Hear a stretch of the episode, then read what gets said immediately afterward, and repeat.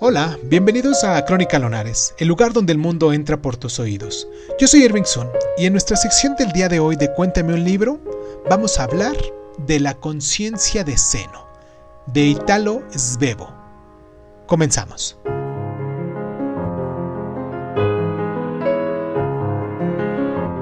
En la vida de Italo Svevo, seudónimo de Ettore Schmidt, la literatura no llegó a ser nunca una profesión, pero sí la pasión secreta que cultivaba cuando no estaba ocupado con su trabajo o tocando el violín. Dos hechos que marcaron su vida, su amistad con James Joyce y su relación con el psicoanálisis a través de Freud, y cuyo Unverden Traum tradujo al italiano. Esta novela es la autobiografía de Seno, escrita a instancias del Dr. S, como una parte del psicoanálisis. El relato de Seno que hace de su vida no constituye precisamente un homenaje a la ciencia de Freud, es más bien un pretexto para describir el carácter transitorio y efímero de los deseos.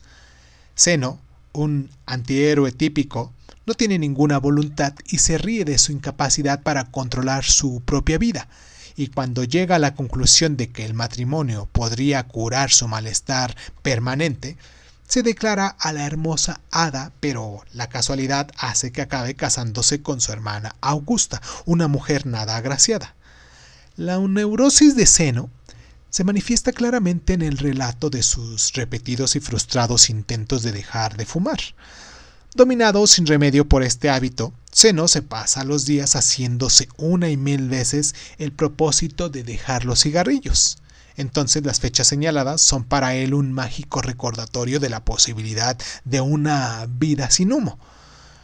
Noveno día del noveno mes de 1899. Tercer día del sexto mes de 1912, a las 12. Seno necesita imponerse prohibiciones que luego infiere ritualmente.